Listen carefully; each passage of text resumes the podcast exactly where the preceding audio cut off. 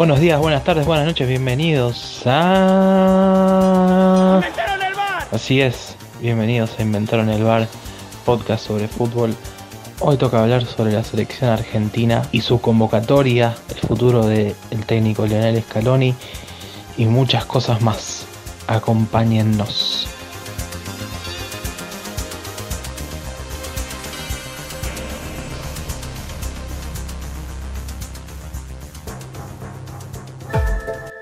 Answer is repetition, repetition, repetition, repetition. Either exact repetition or a slightly altered repetition within the theme itself.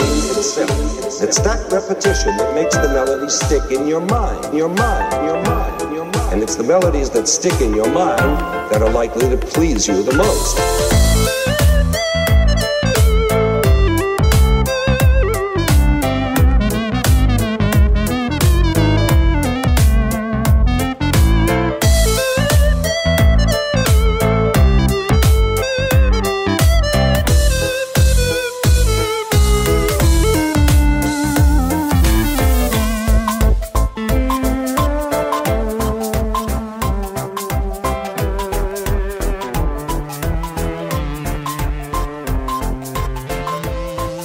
Estamos, ya son casi las 12 de la noche, el 7 de septiembre va a pasar el 08 de septiembre. Y vamos a hablar un poco de fútbol, como nos gusta. Hace mucho que no grabábamos, estábamos, estamos un poco oxidados, extrañamos esto de juntarnos a hablar. Y como escucharon ya la presentación, hoy nos vamos a dedicar prácticamente todo el programa, o todo el programa, creo, sobre lo que es la selección argentina, la vuelta. Soy Ramón Arce, que los va a guiar por acá, que va a conducir este maravilloso podcast que vuelve después de nuestra especial mundialista, donde dejamos todo. Y no estoy solo, tengo a mis amigos, mis compañeros. Presento primero al de más experiencia de la mesa, Alejandro Lorenzo, Alemutan, ¿cómo andas? ¿Todo bien? ¿Qué tal, Raymond? ¿Todo bien? Acá estamos esperando la previa del partido. Con ganas de hablar de Fobal. Y también presento a mi otro compañero, hoy es mesa de tres. Está también Eliseo Ramírez. Eli, ¿cómo andás? Muy bien, muy contento de, de, estar de vuelta cansado. El viernes es un día complicado, pero contento de estar. Nos tomamos un, el parate, nos dieron las vacaciones, nos peleamos con la patronal después de después del mundial, nos tuvimos que tomar unas vacaciones, pero estamos, estamos de vuelta y estamos listos al, al 200% para, para arrancar a charlar un poquito. Así es, vamos a hablar un rato y vamos directamente a los que nos compete hoy. Toca hablar de, como decía Ale, estamos en la previa, en nada, que en 10 minutos aproximadamente va a arrancar partido de la selección argentina contra Guatemala, el primer partido de la era Scaloni. Una selección argentina renovada, con bastantes nombres nuevos. Eh, ¿Qué les parece este cambio que se ha venido después de lo que fue el fracaso en el Mundial con Jorge Sampaoli al mando? Y digamos que se encuentra Scaloni en este momento de rebote y ni él se la cree en primer lugar porque ni siquiera era ayudante. Y, termina termina dirigiendo a la mayor. Este, la verdad es que sería triste que si le va bien en estos dos partidos quede como director técnico de la mayor un tipo que no tiene experiencia. Pero bueno, más allá de eso sirve para el recambio, sirve para ver caras nuevas, sirve para no ver más a Di María, sirve para no ver más a Agüero, sirve para no ver más a Mascherano, para un montón de cosas, así que es un lado de cara fuertísimo después de lo que fue el Mundial, que fue un fracaso estrepitoso, más allá de que hayamos pasado de ronda, así que eh, hay como una cierta expectativa, está un Piti Martínez, acá Ciber, Kahneman, eh, hay, hay para ver, ¿no? Hay algo lindo para ver. Sí, comparto con Ale, sería feo, raro que que este posible buen rendimiento ahora lo, lo ponga a Scaloni definitivamente en el, en el puesto. Más que nada creo que, sé, en cualquier otro lugar normal no estaríamos teniendo ese temor, pero acá sabemos que se maneja todo de una manera en la cual es completamente posible. Eh, está bueno que sea por edad, sea por, por, lo malo que fue el Mundial, hay un olor a, recambio ya eh, fuerte, como decía Ale, hay muchos nombres nuevos, otros que quizás no es la primera vez que están, pero sí no habían tenido mayor, mayor actividad con, la selección. Eh, pero hoy pensaba en eso, tengo un poco el temor de que pasen estos dos partidos, quizá dos más, y en noviembre, sé, una declaración, un gol en Francia, eh, dos o tres partidos buenos te vuelvan a poner en, en, la, en la próxima lista a, Di María, por ejemplo, que, es para mí, sacando a los que ya sabemos que no vuelven, que dijeron que ellos no vuelven, eh, el primero que me gustaría que, que no vuelva, porque está en edad de seguir viniendo, pero yo creo que hace rato ya que no tendría que estar y me parece que estamos ante la oportunidad ideal para, para probar con nombres nuevos. Eh, quizá Agüero, el que sí pienso que después de mucho tiempo rindiendo muy poco, eh, el Mundial, las circunstancias, San Paoli fueron un poco injustos con él y quizá se va a terminar quedando afuera si es que efectivamente no vuelve. En el momento en el que por primera vez pareció justificar eh, con la camiseta de la selección ciertas cosas.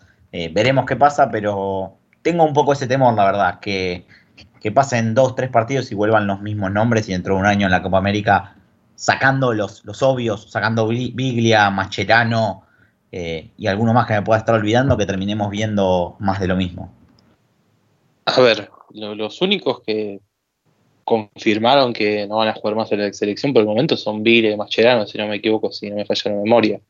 Son los únicos que se pusieron frente al micrófono y dijeron, no, mi ciclo acá está cerrado, está terminado, no, no juego más. Hay que ver qué, va a pasar con el resto.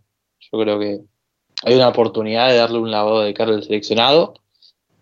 El problema es que se va una generación que desde el punto de vista de talento, o sea, yéndonos del resultado, de todo lo que sea, probablemente sea una de las mejores generaciones, no solo el fútbol argentino, sino una de las mejores generaciones en la historia del fútbol mundial.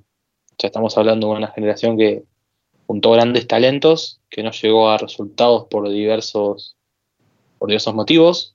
O sea, llegó a una final del Mundial, que es su mayor highlight, por así decirlo, pero en cuanto a títulos se va, se va bastante, se va sin títulos, si confirmamos la salida.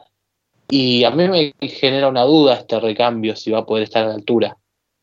Lo que sí es, claro que hay, que hay que tenerle paciencia que ver qué va a pasar con Scaloni, hay que ver quién va a ser el técnico de la selección. La última vez que nos juntamos a grabar, después de la final del Mundial, después de la victoria de Francia, Jorge Sampaoli sigue haciendo el DT, hoy no sabemos quién va a ser el DT.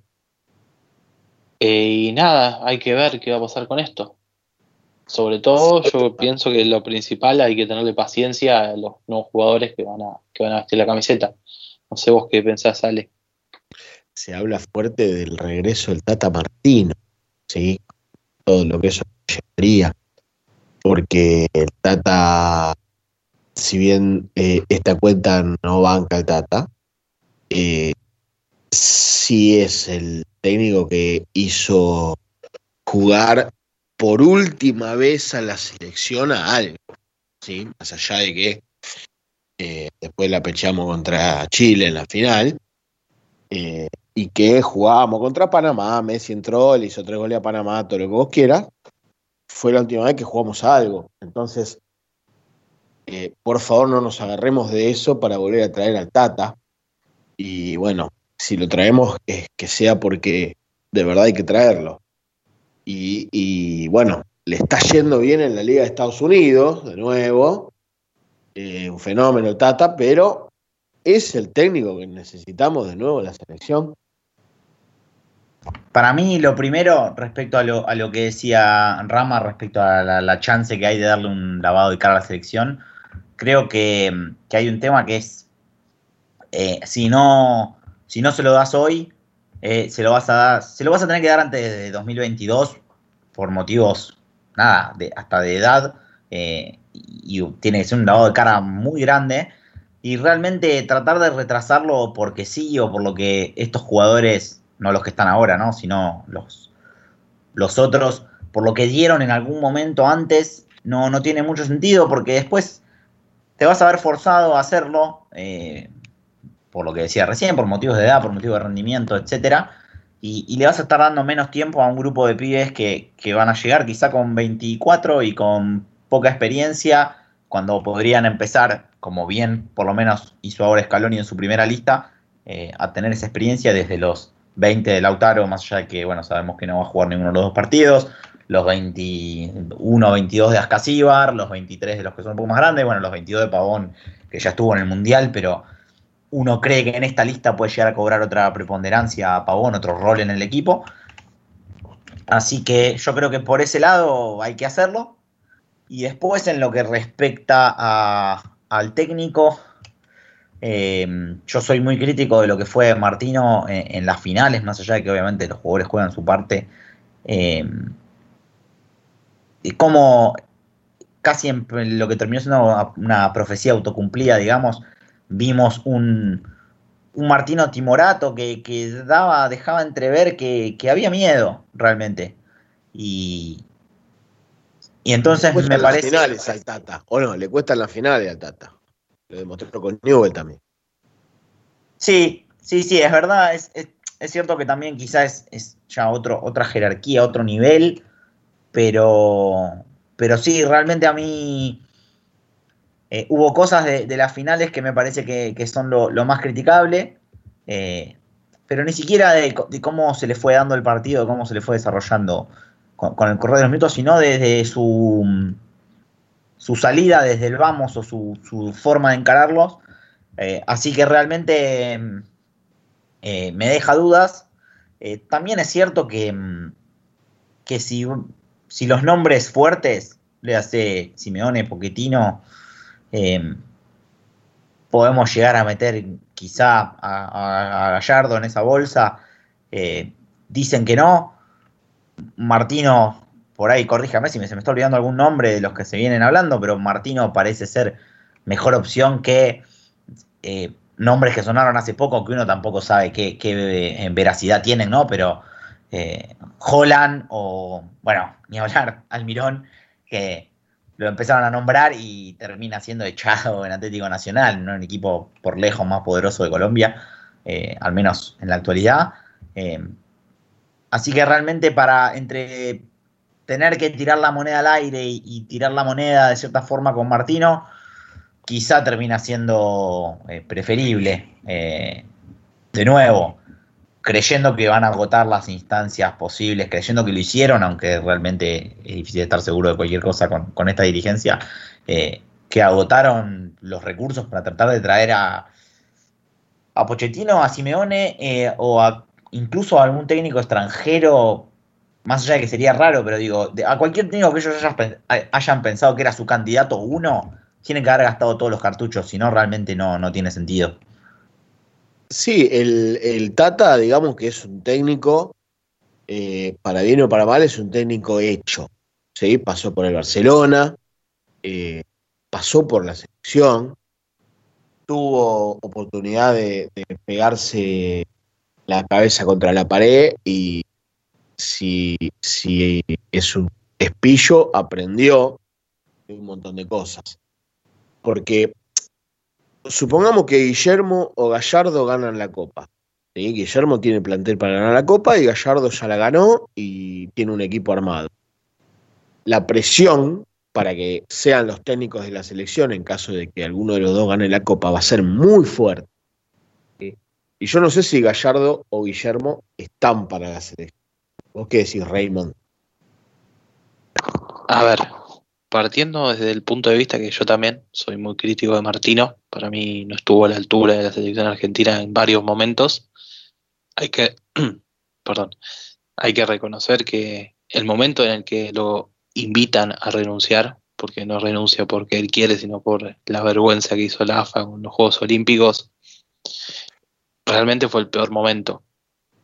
O sea, fue el momento donde parecía haber encontrado el equipo, no solo en la Copa América Centenario, que no fue, jugó contra rivales de ribetes menores casi todo el torneo. O sea, el único equipo más o menos serio fue Chile en la final. Después no, no tuvo grandes rivales. más que nada mirando las eliminatorias, los últimos partidos son, son decentes, son, son buenos. Parecía haber encontrado un funcionamiento, parecía haber encontrado un equipo que, que funcione. Y el momento en el que lo despiden es el peor momento. O sea, si había que despedirlo, había que despedirlo cuando arrancan las eliminatorias. Por ejemplo, pierde con Ecuador de local, no en el final. Ahora, viendo que es imposible traer a un, técnico que está en Europa, ya sea Pochettino, ya sea Simeone, el que sea, y viendo las opciones que se pueden barajar, yo, yo creo que no sería tan descabellado pensar en una, en, una vuelta de Martino. Eh, no sé. O sea, no sé cómo manejarían la presión de estar en una selección tanto Gallardo como Guillermo, más allá de que a mí Guillermo no me guste mucho como técnico, es otro tema, pero el peso que tiene ser director técnico de la selección argentina puede ser muy, muy grande y no, no sé cómo lo llevarían. Y Martino cuenta con ya esa experiencia y como decía, le, le puede jugar a favor, puede sacar cosas que haya aprendido. Y también hay que, hay que ver cómo llevaría Martino, que supuestamente, según dicen, tenía un plan como para empezar un recambio, que justamente ese recambio iba a usar los Juegos Olímpicos como para empezar a foguear ese recambio, mientras ya están los equipos en la cancha, en cualquier momento arranca Argentina. Eh, nada, hay que ver. O sea, entre las opciones que hay, yo no veo con malos ojos una vuelta de Martino, aunque sea muy crítico de él y haya sido muy crítico de su paso por la selección argentina, sobre todo en cómo plantea las dos finales de Copa América, que, que son una vergüenza por así decirlo. Pero, eh, me te diga Guillermo y Gallardo, podemos no estar de acuerdo, ¿sí? Con, con eh, a ver, el funcionamiento de Boca muchas veces dio, dio asco, ¿sí? Y Gallardo demostró también que eh, cuando ha, tenido un equipo sólido, ha peleado, pero no nos olvidemos que clasificó por la ventana la Copa Libertadores que termina ganando. ¿sí? Eh, fue una copa polémica, sin entrar en mayores. Eh, todos saben que soy de boca, pero fue polémica esa. Eh, la Copa de, River y sin embargo la gana bien, pero también tuvo una fase accesible. ¿sí? No quiero restar méritos a Gallardo, tampoco quiero ensalzar a Guillermo, pero son dos técnicos ganadores. Entonces, ¿qué necesita la selección? ¿Necesita un tipo como Martino con recorrido o necesita una sangre fresca eh, que traiga caras nuevas y que aporte una mentalidad ganadora a la selección que quizá hoy le está faltando?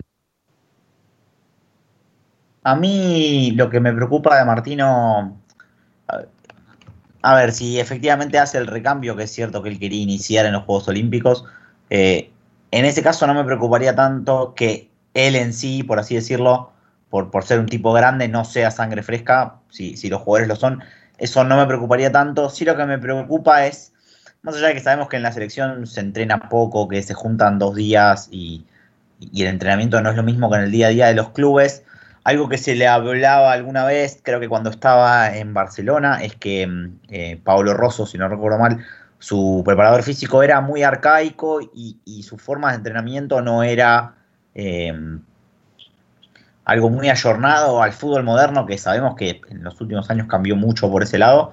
Entonces, a mí me deja un poco ese tema, la, duda de, también pienso que haber pasado por Estados Unidos, que es un lugar que está tanto en cambio, quizás llega un poco más moderno Martino, pero si llega con un libro un poco anticuado, eh, eso puede llegar a, ser realmente una cagada, lisa llanamente, para, la selección. ¿Lo ves de la escuela más del Coco Basile al Tata o lo ves más, más eh, a, lo que es el día, al día de hoy? Porque, a ver, hoy en día te surgen, estamos viendo que está jugando Lo Chelso, que está jugando Paredes, ¿sí? Y, yo lo veo al Tata poniendo a esos jugadores en el medio. Pero la selección, hoy en día, con esos jugadores en el medio, yo no sé si está para competirle a, los grandes con esos jugadores. Entonces, ¿Qué, cuál es el esquema que mejor le vendría a la selección de acuerdo a los jugadores que tiene? Porque tenemos un Lautaro, tenemos un Icardi, tenemos un Pavón que está surgiendo, que está explotando, tenemos un Correa que está pidiendo pista. ¿Cómo, cómo, cómo armaría el Tata la selección? ¿Cómo la ves? Yo imagino, no sé si Paredes, Hilo, Chelso o, o solo uno. Eh, imagino a, eh, a Casíbar o puede llegar a ser otro el, eh, el, volante central, pero para mí el técnico argentino despegarse del el fútbol argentino, despegarse del 5 clásico es algo que, le cuesta mucho. y el problema que hay es una cuestión de formación que me parece que es lo que hace que los cinco típicos, eh, después para ir al fútbol europeo, o sea, comparados con los europeos, si tienen los pies un poco redondos o son lentos para sacar la pelota, y, creo que lo que necesitas es, eso no va a cambiar si Martino afirma a firmar por cuatro años y, la formación de las deficiencias fuertes que hay en formaciones de juveniles en, puestos específicos como los laterales y, el, y los volantes centrales, tanto de corte más defensivo como también diría los, los, los, famosos interiores, es algo que no va a cambiar. Entonces me parece que lo que va a tener que buscar, que no le queda otra, es eh, tratar de, de quizás, eh, ¿cómo, se, ¿cómo, se, dice? Eh, disimular eso lo más posible, maquillarlo. El problema es que en eso sí, no sé si Martino va a cambiar mucho, es su estilo favorito es el de, el de la posesión y, no sé si los jugadores argentinos, en ese plan, en esa cuestión de, lentitud que, tienen, que algunos se la sacan cuando llegan a Europa, otros eh, quizá no lo suficiente, no, no sé si es lo, ideal para, esta selección. Nombrabas a Pavón, nombrabas a Correa, que cada vez, o sea, se termina terminado ganando el puesto en, en Madrid jugando en la banda. Hay como una estructura para quizás jugar un fútbol más rápido y más dinámico que no sé si es algo. claro. Claro, y no sé si es algo muy que, imagine a Martino haciendo. tendría que reinventar, porque eh, como, decimos, o sea, hoy en día tenemos extremos, que si bien antes teníamos a Di María, ¿sí? Eh, hoy en día es, se juega otra cosa. ¿Vos qué decís, Ramón? Eh, yo coincido con Eli eh, por el parte de la formación. Me parece que el principal problema del fútbol argentino y de las selecciones es la formación de juveniles, que no está atrasada 10 años, está atrasada 50 años aproximadamente, desde mi punto de vista. Y eso se ve también en el nivel del fútbol argentino, que hoy es lamentable hay un exceso de traslado, hay una lentitud y una falta de ritmo.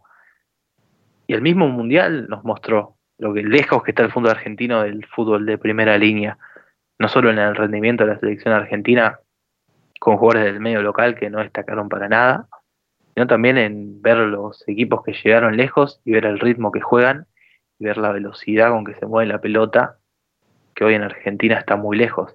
Entonces, para mí lo hay que empezar a poner la cabeza en que Argentina no es más una selección que es de las mejores del mundo, no es más una selección que es candidata a todo, y hay que empezar a empezar un proceso en el largo plazo de intentar que estos jugadores que hay hoy, de 22, 23, 21 años, empiecen a evolucionar, empiecen a ganar ritmo europeo, empiecen a ganar ritmo de fútbol de primera línea y en ese ganar ritmo de primera línea, foguearlos también con la selección y que eso termine siendo un equipo, un buen equipo, un equipo de primera línea. Pero después no, no sé, no, no, no veo, no, no me parece alentador el futuro de la selección argentina y Martino se debería ayornar, yo creo que está ayornado el fútbol moderno.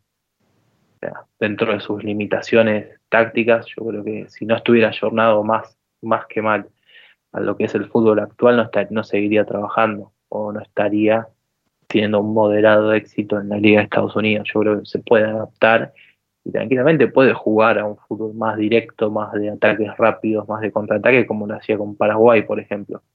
La selección de Paraguay de Martino no era un equipo que se, se conocía, se daba a conocer por su calidad de toques en ataque. Para mí ese es el, Para mí ese es el, punto central. No sé si ustedes coinciden o, lo ven de otra manera. Sí, pero ¿qué desafío táctico tiene Martino en la Liga de Estados Unidos? O sea, ¿cómo está evolucionando como entrenador? ¿Cómo está preparándose para, eh, para desafíos en, su carrera? Eh, entrenando en la Liga de Estados Unidos, entrega a, un equipo que tiene un muy buen plantel para lo que es la Liga de Estados Unidos, o sea que prácticamente por nombres tiene que ser candidato a pelearla y está cumpliendo las expectativas, eh, sin más, pero ¿cómo volcaría él eh, su, idea a esta, selección con estos jugadores que hay ahora, que con este recambio? volvería a llamar a jugadores como Pastore, volvería a, esa escuela o, trataría de, empezar a jugar con Correa, con, los jugadores de ahora. Ahora está jugando Gio Simeone de nueve, por ejemplo. Eh, eso es lo que más duda me genera. Sí, el Tata ya tuvo su oportunidad. ¿sí? Si bien en el pasado, por ejemplo, el Coco Basile tuvo su oportunidad, quedó una sensación amarga de, que pudo haber sido más y, tú volvió a tener su oportunidad. Yo no sé si el Tata, qué sé yo, a ver, si nos situamos en la Copa América, que termina perdiendo con Chile, todo lo que fue el ciclo del Tata, hasta antes de la derrota en esa final fatídica con Chile, eh, la selección jugaba bien a, los ojos de, la, de, de la gente, ¿sí? Pero la realidad es que el ciclo se termina cayendo a partir de ahí.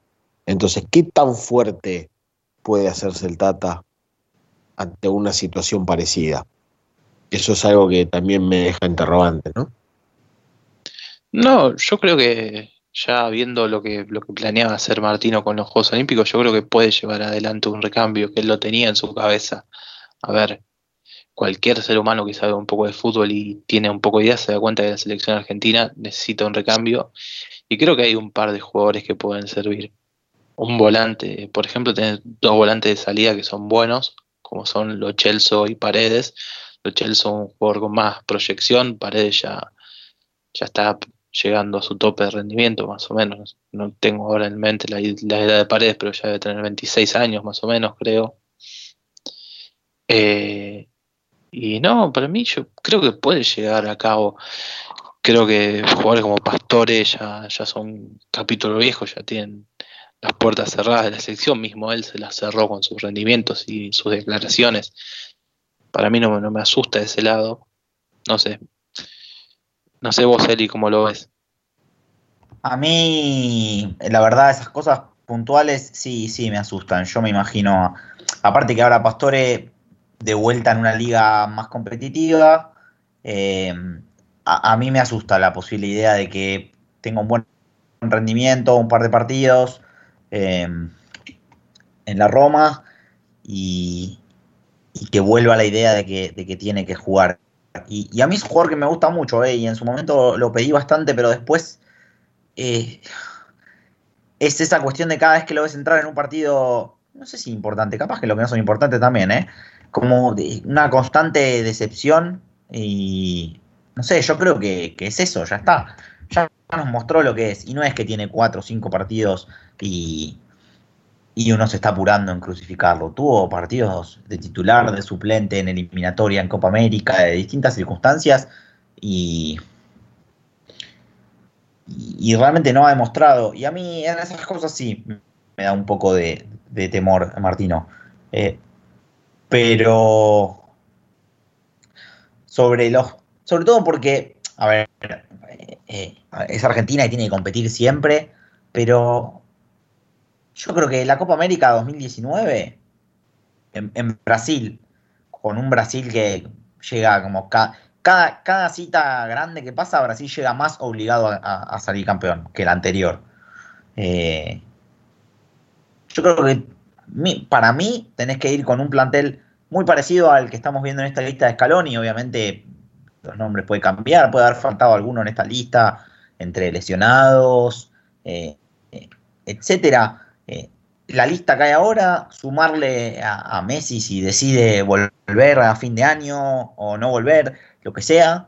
Eh, pero es a, firmar una idea y, tratando de...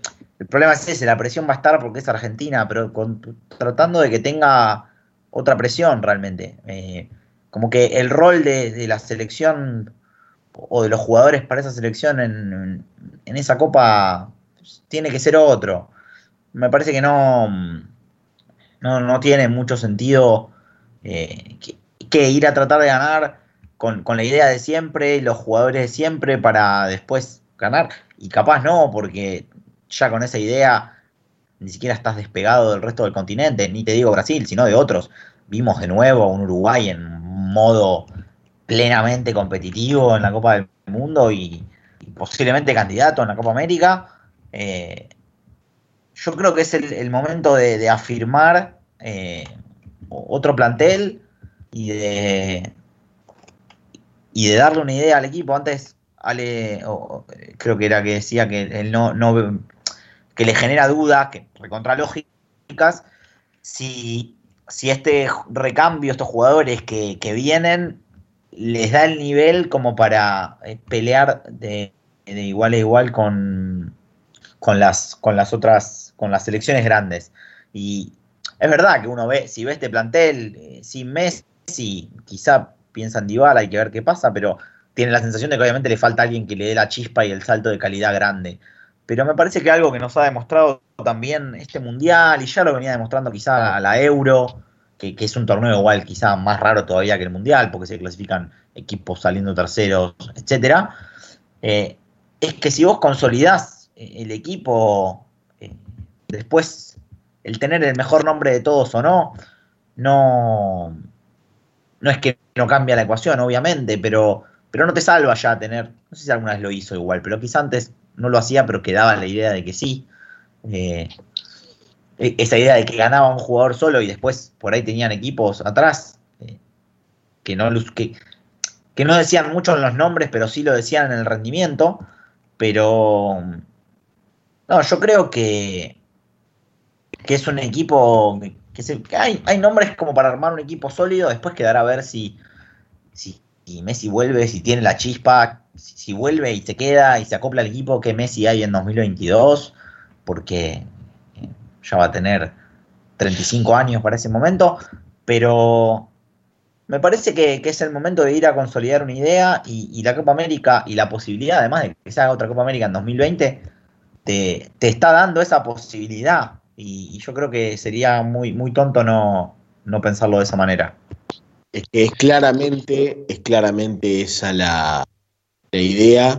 A ver, si, si supongamos este ejercicio, si Simeone fuera el técnico en este momento, ¿sí? O Pochettino, y esta fuera la lista de Simeone yo creo que estaríamos todos muy contentos, porque diríamos, por fin, por fin, vemos el recambio que tanto pedíamos. Ahora, eh, está este muchacho, Scaloni, del cual ojalá sea un gran técnico, ojalá gane estos dos partidos y, le digan, bueno, a ver, jugar el partido con Brasil y le gane a Brasil y termine siendo Scaloni, a mí me encantaría, sinceramente. ¿Sí? Porque es un tipo que, qué sé yo, tiene Aymar, eh, cuerpo técnico, Walter Samuel, es otra cosa, ¿sí? Pero es eh, en definitiva apostar algo desconocido, ¿sí? Y, si fueran estos los jugadores que trae, que, son la, punta de la cabeza de, Simeone o de, o de Pochettino para formar la nueva selección, yo creo que estaría 100% eh, a bordo, eh, lo bancaría de una. Así que en, en, definitiva lo que voy es que en los jugadores, a mí por lo menos me ilusionan para ver un recambio. ¿Sí? Después, lógicamente, hay que armar el equipo y llamar siempre a los mismos y que jueguen siempre, de tratar de que sean siempre los mismos 16, los mismos 18, los mismos 20, que jueguen siempre los mismos partidos y entonces ahí se va formando el equipo, el proceso dentro de los cuatro años que llegas al Mundial. Eh, ahora, si vamos a estar Scaloni y después viene, no sé, la Copa América y la Copa América nos va mal y el Tata de nuevo eh, viene el Tata y nos va mal en la Copa América y vuelven las dudas. ¿Entendés? Por ese lado, eh, ya lo, lo, veo mal. Ya lo veo negro el. Y bueno. Es que, a ver, perdón, Ali. Sí, sí, sí, sí. Yo, yo creo que hay que mentalizarnos en que la Copa América no nos va a ir bien. O sea, Argentina hoy por hoy es una selección que está en pleno proceso de recambio y hay muchas más chances de que le vaya mal en la Copa América que que le vaya bien. O sea, si le va bien está perfecto. Todo pero todo te indica que... Con la imagen que dejas tiene que ver también, no todo. Sí, sí, pero o sea, todo, todo, todo te hace ver que no vas a tener una gran Copa América. Ya sos un equipo que está en medio de un proceso de recambio generacional muy fuerte. O sea, mirando los 11 titulares de hoy, creo que no me falla la memoria, pero solamente uno o dos estuvieron en el Mundial, por ejemplo. O tres, no, ahora no, no tengo el 11 acá en la, la cabeza.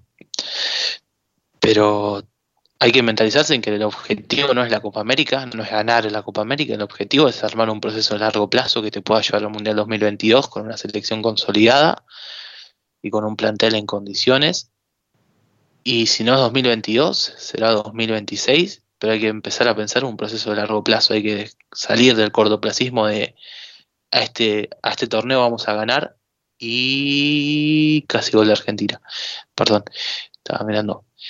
Eh, hay que salir con, hay que sacarse de la cabeza la idea de este torneo lo tenemos que ganar porque somos Argentina, porque no, ya no. O sea, estamos en un proceso de recambio, estamos en un proceso que va a ser duro y que tiene que ser a largo plazo. Es mi, pensamiento. Y como esto es fútbol, es un juego en equipo, no tener, tener un talento individual no te hace ganar un partido. Eh, como decía Eli, fútbol hoy por hoy lo ganan los equipos, pero el talento individual te suma mucho. O sea, no es lo mismo armar un buen equipo con poco talento individual que un buen equipo con mucho talento individual. Y, yo creo que si se puede formar eso, vamos por buen camino. Hay que ver si se puede, si se puede formar. ¿Algo más que quieran decir? ¿O podemos pasar un poquito y ya para un poco ir cerrando? No, yo creo que por mi parte más allá de que siento que podemos estar mil horas hablando de nombres, cuestiones, eh, comparar con otras, otras selecciones, ligas, cuestiones, etcétera, creo que, estamos, que estamos más que bien para, para seguir, pasar página. Sí, más allá del resultadismo, lo que siempre se le exige a la selección es el buen papel, ¿no? Porque, a ver, con Peckerman quedamos afuera con Alemania en cuartos de final por penales. Sí, se, le podrá achacar a Peckerman que sacó a Riquelme, que, no puso a Messi, que puso a Cruz. Pero en definitiva contra eh, con el Diego quedamos, perdimos 4 a 0. Entonces, eh, y, la instancia fue la misma. Entonces, siempre la selección de Argentina tiene que dar una imagen. tiene que dar una imagen de, de que tiene que ser protagonista. ¿sí? Porque tiene jugadores para ser protagonista. Entonces, es lo mínimo exigible a la selección argentina. Una selección argentina que juega una final contra Chile sin patear al arco, la verdad que no es la imagen de la selección argentina que tiene, y bueno, eso es eh, lógicamente un, una situación que le puede costar eh, el, prestigio al director técnico o, al proceso, como pasó. Entonces, eso es lo que hay que tener siempre en mente, o por lo menos que el, que lleve adelante eh, la selección. Lógicamente que después hay una idea que se puede llevar a cabo o no, porque el, rival juega también, eso es lo que todos ya sabemos. Pero eh, venimos de, veníamos, o por lo menos veníamos de jugar de una manera, llegamos a la final del Mundial de Brasil y después la verdad que perdimos dos finales con Chile sin patear al arco. Entonces, la verdad que eh, eso es lo que hay que enfocarse. Bien, pasamos y viendo la lista de la selección argentina, uno se encuentra con muchos jugadores del medio local. Se encuentra, por, por ejemplo, Ezequiel Palacios, eh, Leonel Plácido, Renzo Sarabia, saliendo un poco de, por ejemplo, Cristian Pavón, que es un jugador que ya viene hace rato en la selección, uno, un año y medio más o menos, un año ya jugando. ¿Qué, les parece que se le den estas oportunidades a jugadores del medio local? ¿Les parece bien o, no, no están a favor? Yo creo que, está bien. Aparte estamos hablando quizá de los puestos más flacos. Eh, pienso más que nada en la cuestión Renzo Sarabia, Fabricio Bustos, eh, Diplácido. Más allá de que el nombre de Diplácido quizá llama un poco la atención. Eh, después lo de Palacios. Por un lado, quizá uno piensa, bueno, no, es, es precipitado, no tiene tantos partidos encima, etcétera. Pero creo que tampoco es. Tampoco va a pasar lo que pasó, por ejemplo, con Bustos en marzo en España, donde lo borraron de la cancha, lo volvieron loco y, se, nota eh, en su rendimiento posterior también en Independiente que eso le, hizo, le hizo ruido, realmente hizo mella en él. Eh, jugando contra Guatemala y quizá un rato contra Colombia eh, no, no va a pasar porque no es, no es el mismo tipo de rival y tampoco está la presión de que es el, un amistoso a tres meses del Mundial, el último en el que te mostrás y te subís al avión o te, bajás. Eh, me parece que está bien. Eh, me parece que está bien porque son jugadores aparte jóvenes, porque ya los jugadores que son un poco más grandes, uno por, ahí si los ve acá y acá andan bien, salvo casos muy especiales, eh, en definitiva por algo terminan estando acá. Los jugadores que juegan acá en el fútbol argentino es por algo y, ese algo a veces es de profesionalidad, a veces es meramente de talento, pero generalmente implica que no les da para jugar al nivel más alto nadie se queda porque quiere, realmente.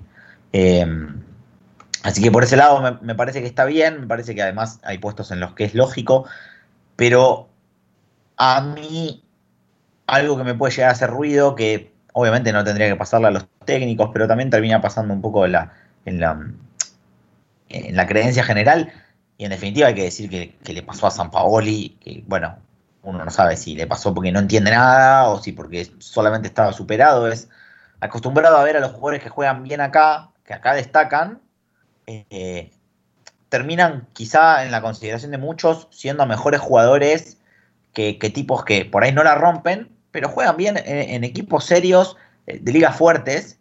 Y creo que es por la idea de que sí, lo que hacen es más, es más llamativo, porque acá el Piti Martínez por ahí va y hace dos goles en un partido y, hace un par de goles en un campeonato, pero creo que lo que la gente no entiende y quizás viendo lo que fue eh, como, eh, como caso máximo y paradigmático, Mesa en el Mundial y, lo empecinado que estaba San Paoli con Mesa, y hasta con Enzo Pérez, si, si, lo queremos nombrar, es lo que decía antes Ramón, de que el nivel de fútbol argentino es lamentable y entonces eh, está la idea de que el jugador que destaca en Boca, en River, Independiente, en el que sea, está a un nivel similar al que en Europa quizás es titular, pero no la rompe todos los partidos y juega 6-7 puntos, y realmente queda claro, y el Mundial volvió a dejar claro, eh, quizá más que ningún Mundial en, bastante tiempo, que no hay ningún tipo de equivalencia. Realmente, porque es hasta desde la preparación física, no es solamente la cuestión técnica, que quizás sea la más importante, pero aparte es una cuestión física. No hay, realmente no hay un solo apartado en el que el jugador del fútbol local, con muy contadas excepciones, le pueda empatar al jugador del fútbol extranjero estoy totalmente de acuerdo en que se llamen jugadores, eh, jugadores como Ezequiel Palacios a la selección a estos partidos. Por ahí, eh, si las eliminatorias a hacer mañana, habría que ver si Ezequiel Palacios está para arrancar jugando de titular. Pero en estos partidos, eh, estos jugadores, tienen, los jugadores que apuntan maneras, tienen que estar en la selección, tienen que formar parte del proceso, tienen que saber lo que es ponerse la camiseta de la selección. Estos son los partidos para poner a estos jugadores. ¿sí? ¿Para qué quiero poner a Messi en este partido? ¿Para que juegue a cinco goles a Guatemala? No, estos son los partidos para que jueguen estos jugadores. Entonces, hay que aprovechar que se pongan la camiseta, que sepan lo que es. Y si, y sabemos que Ezequiel Palacio, ese buen jugador, va a terminar jugando en Europa. Entonces, ¿por qué esperar a venderlo a Europa para ponerlo? Si ya está jugando bien en River. Está perfecto hay que ponerlo ahora. Esto es lo partido para poner. No estoy totalmente de acuerdo. Yo comparto y por eso es que, aparte el, partido de hoy me parece que es algo que prácticamente no, no vamos a ver cómo termina, pero uno piensa que, no puede resistir ningún análisis. Pero por eso el partido del martes me genera un especial interés. No vi cómo es la lista de Colombia. Eh, si habrá más, menos jugadores mundialistas. Sé que, bueno, más allá de que se quedó fuera del mundial, hoy Cardona jugó para Boca, así que entiendo que no va a estar. Pero no sé si Wilmar eh, está o no está. Si, es un plantel parecido al del mundial o no. Siendo que se fue Peckerman, tampoco sé quién lo va a dirigir. Pero, pero por lo menos me parece que es, un rival interesante y, ese va a ser un, partido que, realmente puede, puede estar bueno para empezar a ver cosas hasta de lo que plantea o piensa hacer Scaloni con, su equipo, aunque sabemos que todo indica que va a dejar de ser su equipo de acá a fin de año, pero sí, creo que, que el partido con Colombia, donde uno cree que van a cambiar bastantes nombres respecto a los de hoy, más que nada porque supone que, algunos de los nombres que quedaron afuera en este partido, porque van a ser titulares el, martes, eh, es el partido para empezar a, a ver a esos jugadores. Y, quiero decir algo, acaba de hacer un gol de penal el Piti Martínez en la selección y me da regocijo el Piti Martínez haga un gol en la selección porque nada, quiere decir que, no, no, no tenemos que, irnos a Messi o fuera para, para esperar a ver un gol en la selección. Hay jugadores. Sí, le hizo un gol a Guatemala y de penal. Sí, está bien. Hay que, hay, que, hay que ponerlo en contexto, pero te entiendo lo que vas.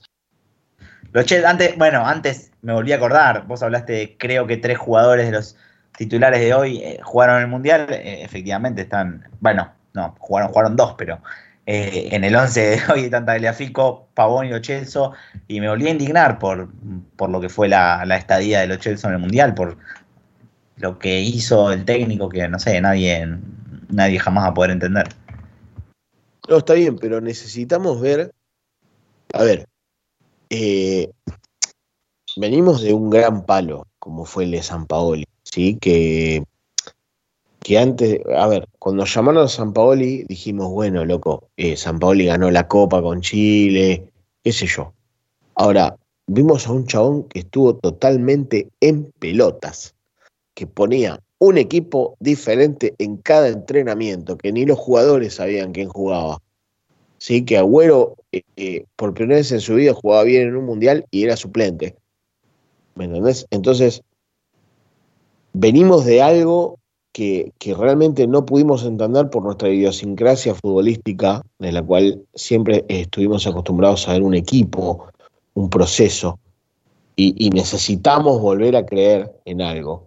Entonces, yo no sé si es Scaloni, el Tata o quién, pero necesitamos volver a ver un equipo. ¿sí? Y ahora es la gran oportunidad de volver a armarlo. Sí, el tema con San Paoli mismo es que te, te paraba un equipo distinto en cada práctica y ninguno de los equipos de planteado terminaba rindiendo en la cancha. Porque si vos haces los cambios y los cambios tienen significado, están justificados y vos ves por qué los hizo en el campo, no hay un problema de que no haya un 11 de memoria. Yo creo que el fútbol prácticamente está perdido ya, el 11 de memoria, en, los grandes equipos. El tema es que si usas es 20.000 cambios todos los partidos y los cambios no tienen sentido, y vos ves que dentro de la cancha los jugadores no saben qué hacer, te están pintando la cara por momentos, entonces ahí para mí, por ahí pasa el problema. Entiendo a lo que vas con encontrar un equipo. Para mí encontrar el equipo es encontrar funcionamiento y que no sean siempre los mismos 11. y esta es una gran oportunidad. En una selección es muy difícil por 11 porque hay muchas vueltas, pero eh, a ver, si, si vamos al, caso más eh, característico que es el de Alemania, uno ya sabe qué equipo te va a venir Alemania, ¿o no? ¿O estoy diciendo boludeces? tuvo sus cambios, o sea, el tiempo pasa para todos y la Alemania de 2010 a 2014 con el mismo técnico también tuvo sus cambios y 2014 a 2018 también tuvo sus cambios. O sea, el fútbol es un proceso continuo y siempre va a haber cambios, va a haber momentos mejores, momentos peores, pero, pero yo creo que encontrar un equipo va más de la mano con el funcionamiento que con 11 de memoria. sí, es que justamente creo que encontrar un equipo es lo que te permite dejar de depender de 11, porque eh, el día que se refería uno, sacando obviamente a los distintos, vos podés armar un equipo que sea todo el equipo que sea, pero si Messi, Cristiano Ronaldo, Griezmann, Suárez no están, por poner nombres, y la cosa cambia y todo el mundo sabe que cambia y te va a jugar en la cabeza hasta que, aunque quieras pensar que no, pero creo que justamente encontrar un funcionamiento es lo que te permite despegar de, despegarte de esa cuestión de que tienen que ser siempre los mismos 11, porque si falta uno, eh, obviamente los jugadores tienen su calidad individual y su capacidad y etcétera, pero cuando hay un funcionamiento, se vuelven más piezas de un engranaje. Entonces, si falta uno, eh, pones a otro y obviamente se resiente, quizá por todo, todo se trata de armar un equipo. Armar un equipo. Entró, eh, le metió el centro y Gotze metió el gol. Y Schurle hizo sapo en el Chelsea y Gotze hizo sapo en el Bayern. Eh, entonces, y, no quiere decir que sean malos jugadores. En ese momento estuvieron bien, Schurle metió el centro y Gotze metió el gol. Entonces, hay que armar un equipo. Es simple y llanamente. Bien. Eh, pasamos al último tema de la noche por mí. No sé si ustedes quieren agregar algo más después. Pero hace un rato salió por única vez el nombre de, un jugador que creo que lo dijo Eli. Lionel Messi. ¿Qué hacemos con Messi? Para ustedes, ¿tiene que seguir o, ya está? Su, etapa en la selección se cerró. Eh, empiezo por vos, Alejandro, que empiezo por vos, Alejandro, que sos anti-Messi. No, yo no soy anti-Messi. Decilo vos, Alejandro, pero con las palabras de. Con, con las palabras del. Yo casi lo cito antes, otra parte, pero con las palabras del épico video, me parece a mí. si tiene ganas, tiene que venir. Si tiene ganas, tiene que venir Messi. No, no, no. Eh, el tema es así. Me parece que hay alrededor de, del pobre Lionel algo que se genera por todo lo que hace en el Barcelona, que él y voy a decir algo polémico, no está a la altura de, lo que se, de la expectativa que hay alrededor de él. Porque, pobre pibe, es un fenómeno, pero no tiene eso, a mi punto de vista, no tiene eso que hay que tener para liderar un equipo, para llevarlo a la cúspide de, de lo más grande de, ¿sí? A ver, en el, el, ejemplo más claro es el 2014. El 2014, Argentina tendría que haber salido campeón del mundo. Y yo no cargo en Messi la responsabilidad de no haber salido campeón del mundo. Pero no tuvo eso en la final para llevar a la selección a, dar la vuelta. Entonces, uy, qué golazo. Qué golazo de uno que le pegó de fuera del área que no vi quién es. Pero los Chelsea, los Chelsea. Eh, para mí Messi tiene que seguir en la selección, se tiene que readaptar porque le puede ser muy útil al equipo, ¿sí? Un tipo como Messi, yo no, no, no, niego, ¿sí? No me genera una emoción ver a Messi porque, porque me da bronca que lo que hace en el Barcelona no lo haga en la selección. Yo la verdad, no soy admirador del Barcelona, me chupa un huevo el Barcelona. Entonces, sí, uy, mirá que es, un fenómeno Messi, mirá el gol que hizo, pero cuando llega el momento de verlo en la selección argentina, la verdad es que yo espero que haga en la selección. Entonces, uno cae en el tema de, ah, no, pero está rodeado de unos hijos de puta que no le dan una pelota redonda, y que todos esperan que haga todo, ¿sí? Y es una realidad. Eh, eh, y, en la última, en el último mundial se vio. Es el equipo de Messi, no es el equipo de Messi. Messi tiene que ser uno más. Y en el Barcelona es uno más. Es Messi y, y un montón más. Y en la selección tiene que ser todos los buenos valores que tenemos, más Messi. Y bueno, siempre estuvimos equivocados en ese aspecto. Vimos al Salvador, que no era eh, y bueno, evidentemente se termina volcando una frustración que yo eh, no la puedo manejar porque eh, no lo no, no, me transmite lo que le transmite a otras personas Messi. Entonces, bueno, lamentablemente termino volcando mi ira de la selección en, en, Messi, pero también en Higuaín, también en Di María, también no es solo él, yo lo veo como como algo que, como un complemento que tiene que ser, sobre todo ahora que, como vos bien decías, Rama, que si llega al mundial de, al próximo mundial va a tener 35 años. Entonces, primero principal, saber hay que ver qué pasa con Messi, si llega o no llega, y segundo, ver si se puede adaptar a un nuevo rol, porque evidentemente él no va a ser el jugador que, que fue toda su vida eh, con 35 años. Eh, y bueno, a ver si le encuentran el lugar en la cancha. Hay que ver un montón de cosas. Hoy el fútbol eh, se juega corriendo, se juega... Messi no necesita ser Di María. Messi es Messi. es innegable. No, no, no, no, no estoy buscando restarle nada, pero sinceramente habrá que ver si logran encontrarle el lugar. A ver, yo creo que, que si, si pensamos en Messi como El Salvador, estamos equivocados. O sea, y no ahora, sino siempre. O sea, lo venimos diciendo hace un rato ya. Lo primero que hay que encontrar es un equipo que se arme y que tenga funcionamiento y que ese equipo contenga a Messi y que Messi sea una pieza de ese funcionamiento, la pieza más importante porque es quizá el, es el mejor jugador del mundo para mí y no, está de discusión para ninguno que no sea uno de los mejores de la historia. Y, cuando se encontró el equipo, un equipo que, que, tuvo rendimiento y que se acopló a Messi, y Messi se acopló al equipo, llegamos a la final del mundo y estuvimos prácticamente a nada de ganarla. Entonces, para mí Messi tiene que estar porque un talento como Messi, que es un talento generacional, un talento que no sale, porque sí, no, no va a volver a salir un Messi, probablemente nunca, tiene que estar siempre, porque te puede abrir un partido, porque te lo puede ganar, porque sí, pero siempre hay que generar un equipo que lo, que lo tenga él y que tenga el funcionamiento con Messi adentro si él, si él quiere venir, tiene que venir. Ahora, si él decide no venir, es decisión de él y él considera que su ciclo está cerrado y ya está. Hay que, hay que pensar un equipo sin Messi.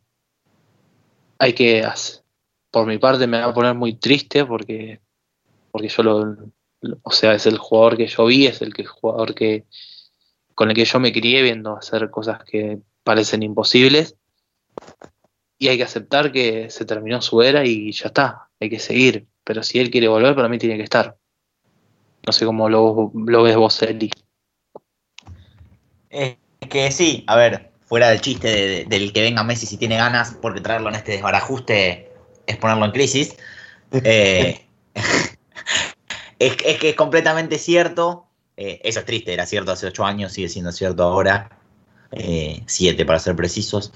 Pero a mí me pasa lo mismo. Si, si, ya no quiere venir más, eh, por mi parte no va a haber nada para decirle.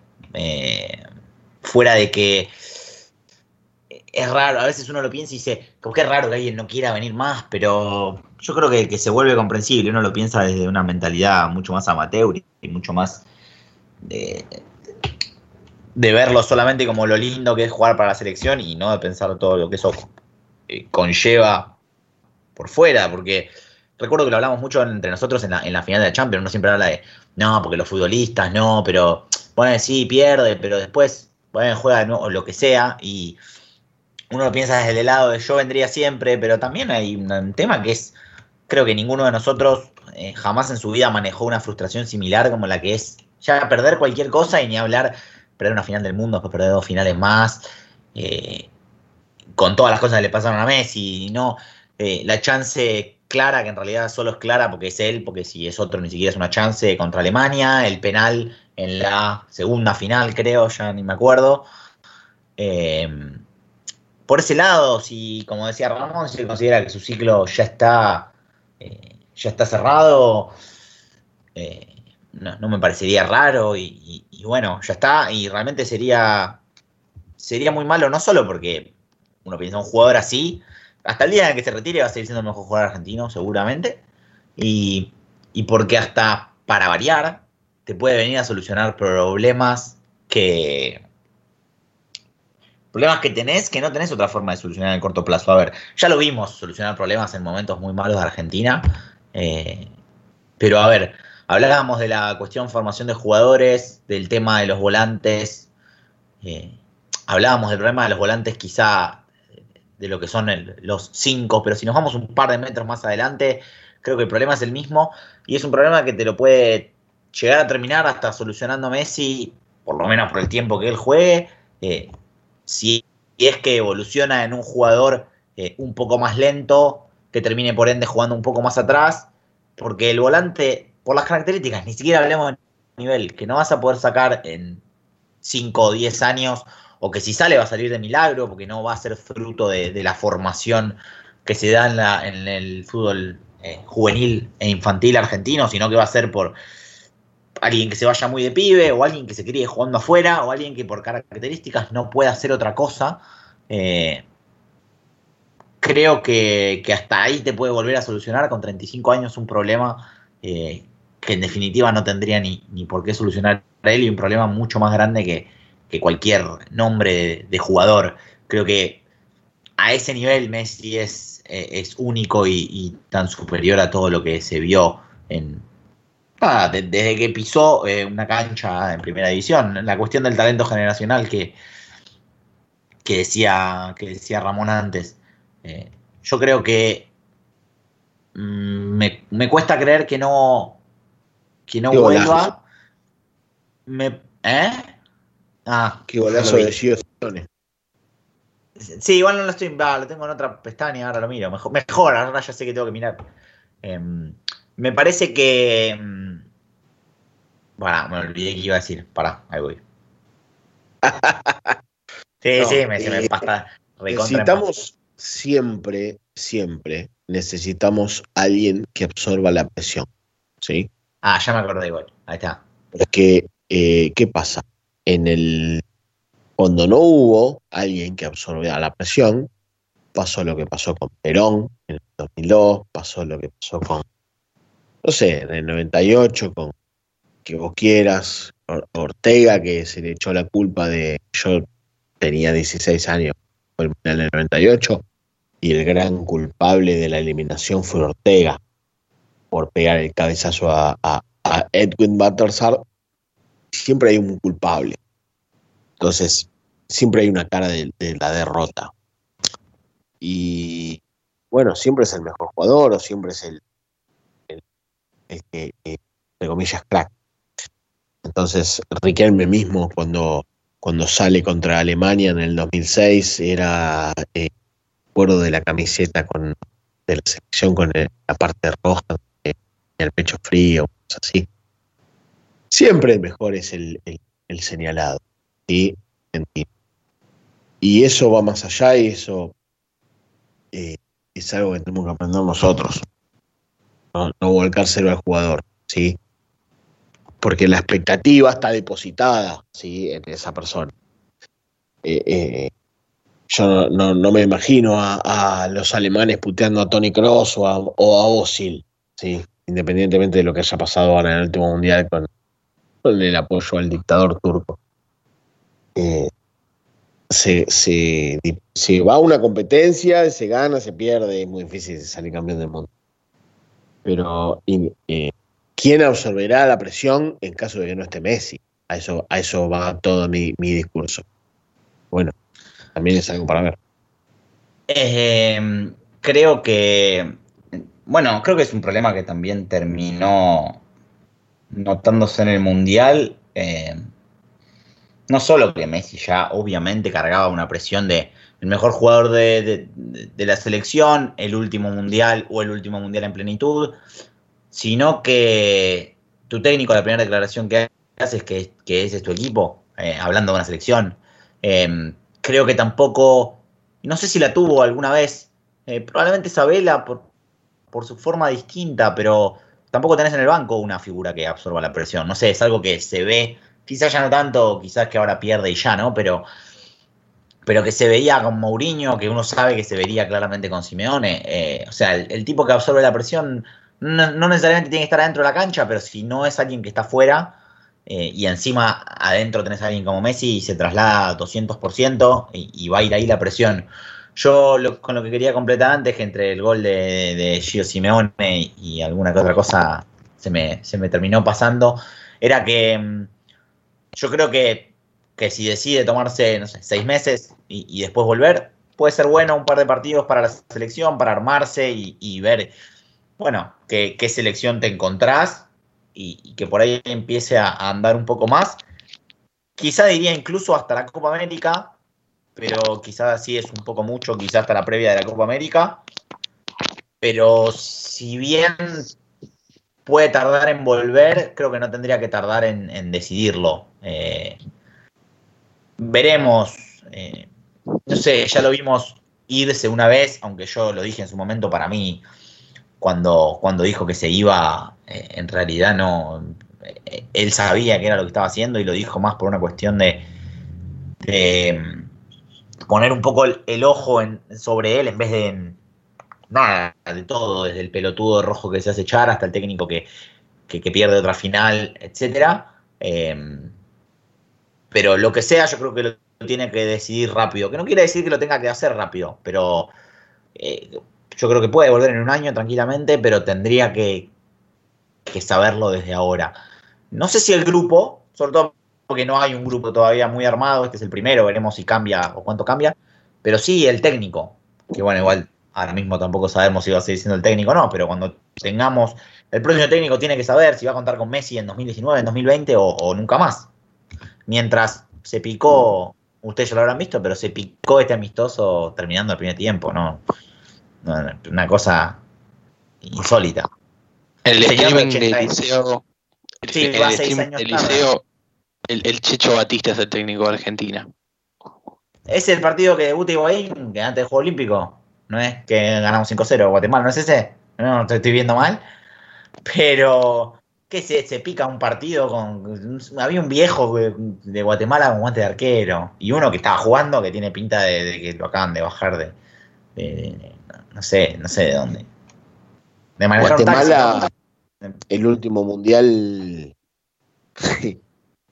no sé cómo estuvo en la clasificación, pero terminó atrás de Estados Unidos y y por lo que vi, termina clasificando la fase de grupos perdiendo con Antigua y, eh, Barbuda de, de, visitante y le gana de local por un gol. O sea que tampoco es una selección súper exigente. emocionante andadura. Emocionante confederación la CONCACAF, hay que decirlo. Bueno, creo que con esto, ya en el entretiempo de Argentina ganando 3 a 0, eh, nos podemos despedir.